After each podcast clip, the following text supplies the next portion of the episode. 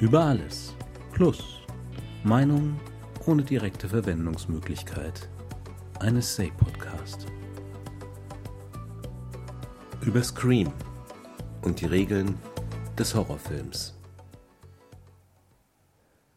Beschäftigt man sich mit der Analyse eines Horrorfilms, drängt sich beinahe zwangsläufig eine Frage auf. Warum schaut man sich freiwillig so etwas an? Horror bedeutet übersetzt Schrecken, Schaudern, Erstarren. Und damit sind nicht die Personen auf der Leinwand gemeint. Die Filme zielen auf den Zuschauer. Man selbst setzt sich diesen wenig erstrebenswerten Gefühlslagen aus, freiwillig. Wenn der Horror wirklich gut funktioniert, dann passiert das, was der Titel des Films, um den es hier geht, verspricht. Man schreit vor Entsetzen. Horrorfilmen haben die Folge, dass man mit beklommenem Gefühl in den Keller hinabsteigt, dass man in dunklen Ecken lieber ein zweites Mal nachsieht, dass man sich fragen muss, ob der Nachbar mit der Axt wirklich nur an sein Kaminholz denkt. Was soll das Ganze? Warum tut man sich das bitte an? Man hätte sich doch auch für Mamma Mia entscheiden können. Da wird bei strahlendem Sonnenschein gesungen und getanzt. Niemand stirbt. Am Schluss sind alle Probleme gelöst. Da gibt es keine monströsen Killer mit einem Messerhandschuh, den man am Ende zwar vernichten kann, der aber zuverlässig in der Fortsetzung wieder zurückkehrt. Und dann im dritten Teil und auch im vierten, bis man irgendwann begreift, dass es wenig erfolgversprechend erscheint, ihn im Finale des fünften Teiles ein weiteres Mal den Garaus zu machen. Hoffnungslosigkeit ist also auch noch mit dabei in diesem Paket, für das du dich im vollen Bewusstsein entschieden hast. Was stimmt nicht mit dir? Hol dir professionelle Hilfe. Ich denke, man muss ganz tief hinabsteigen, um zu verstehen, was es mit der Anziehungskraft von Horrorfilmen auf sich hat. Weit zurück muss man in unserer Entwicklung gehen zu einer Zeit, als tatsächlich Monster auf uns gelauert haben, mit scharfen Zähnen, denen wir ausgeliefert waren, sobald wir uns nachts vom schützenden Feuer in unserer Höhle entfernten. Wir wussten instinktiv um die Gefahr. Noch heute ist uns die Nacht nicht geheuer. Im Kino kommt der Horror immer nachts, auch wenn bei Dunkelheit schwerer zu filmen ist. Es sind die uralten, längst nicht mehr relevanten Schrecken, die uns weiterhin verfolgen. Die Angst vor Spinnen oder Schlangen, die früher einmal eine ernstzunehmende Bedrohung waren, vor ihnen fürchten wir uns instinktiv weiterhin. Wer hat dagegen schon Angst vor Autos? Obwohl die real eine ungleich größere Bedrohung für unser Leib und Leben darstellen. Hätten wir uns trotz der auf uns lauernden Bedrohung nicht den Weg hinaus aus der Höhle gewagt, dann säßen wir da womöglich noch heute. Aber außer dem Schrecken, der uns drinnen beim Feuer halten will, gibt es noch eine andere, typisch menschliche Gefühlsregung, die Neugierde. Sie drängt uns, die Höhle zu verlassen und uns draußen ganz genau umzusehen. Ihr ist es zu verdanken, dass wir Menschen uns noch in den entlegensten Ecken der Welt ausgebreitet haben. Neugierde und Angst stehen in einem ständigen Spannungsverhältnis miteinander. Man trifft selten auf einen der beiden Zustände, ohne dass er in Begleitung des anderen wäre. Auch im Horrorfilm bekommt die Neugierde regelmäßig ihren Platz neben dem Schrecken. Meistens gibt es ein Geheimnis zu entdecken. Die Geschichte, wie das Monster zum Monster geworden ist, eine Methode, wie der scheinbar unbesiegbare Gegner zu besiegen ist. Was uns an der Achterbahnfahrt auf der Leinwand reizt, ist, dass uralte Instinkte angeregt werden, den Schrecken und die Neugierde, die in unserem genormten, abgesicherten Alltag kaum mehr eine Rolle spielen. Beides, Neugierde und Schrecken, sind Elemente des Chaos, und mit Chaos kommen wir Menschen nicht gut zurecht. Wie gut, dass der Horrorfilm uns angesichts der Unsicherheit der Welt nicht ins Bodenlöse stößt, sondern in ein weiches Netz aus zuverlässigen Regeln. Im Film wird das Chaos durch starre Genreregeln gebändigt. Wenn man weiß, dass das Böse am Schluss unterliegt, natürlich nur für den Moment bis zur nächsten Fortsetzung, denn das Böse als Prinzip, für das das Monster als seine Verkörperung steht, ist unsterblich. Und dass trotz des hohen Blutsolls zumindest das Final Girl überlebt, dann endet der Flirt mit Gefahr und Neugier in einer verbindlichen Ordnung. Deshalb schauen wir uns Horrorfilme an, weil sie uns erst ins Durcheinander stürzen und dann mit der Welt versöhnen. Horrorfilme sind das exakte Gegenteil der Abendnachrichten. Sie haben im Wirrwarr einer unübersichtlichen Welt eine zutiefst beruhigende Wirkung. Genrefilme haben alle ihre Regeln. Von ihrem Ablauf sind sie spießiger als jeder Schrebergartenverein. Nehmen wir zum Beispiel Buddy Movies. Zwei Partner, gerne Polizisten, sind gezwungen zusammenzuarbeiten, obwohl sie gänzlich unterschiedlich sind und sich anfangs nicht ausstehen können. Wir wissen alle, wie die Geschichte weitergeht.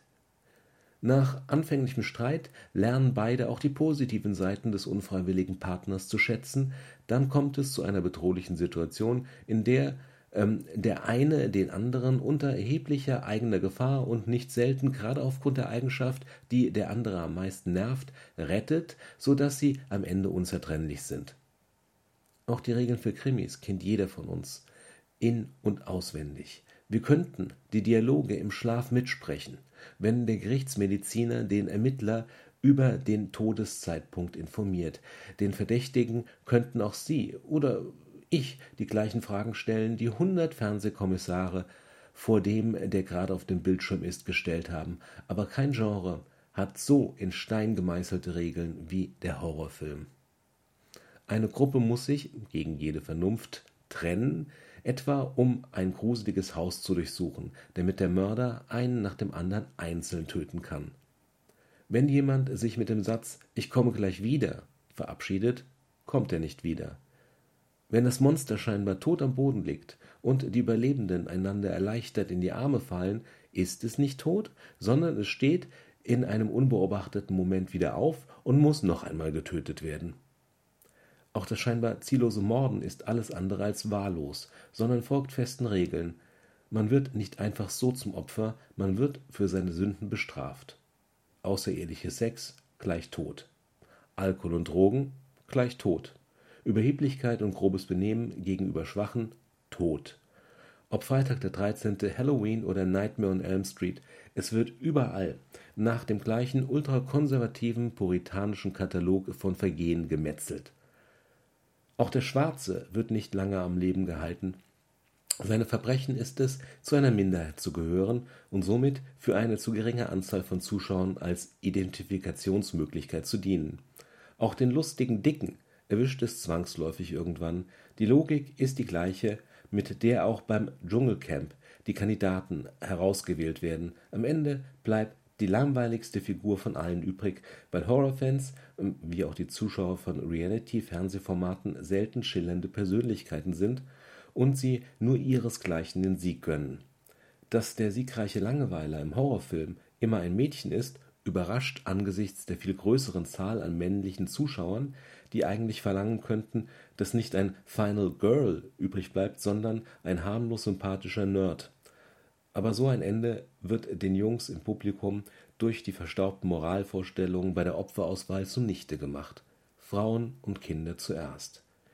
Die dürfen davonkommen, während dem Mann nichts anderes übrig bleibt, als vom sinkenden Schiff aus hinterher zu winken. Emanzipation ist, wenn Kate und Leonardo Schnick, Schnack, Schnuck entscheiden lassen, wer von ihnen den Platz auf der Tür bekommt. Bei romantischen Blockbustern mag das ja irgendwann soweit sein. Im Horrorfilm tut sich da aber gar nichts. Der gebärdet sich zwar als wild und unkonventionell, in seinem Herzen ist er aber ein übler Spießer, der stur an seinen Traditionen festhält. Ist eine Filmfigur ein Mädchen, Jungfrau und trinkt keinen Alkohol, dann kann sie beruhigt durchatmen. Alle ihre Freunde werden sterben aber sie selbst ist nicht in Gefahr. Das Final Girl kommt davon, so wie es sich gehört, und die Ordnung ist wiederhergestellt. Das Seltsame an den Regeln für Horrorfilme ist, jeder Teenager kennt sie, mit Ausnahme der Teenager in Horrorfilmen.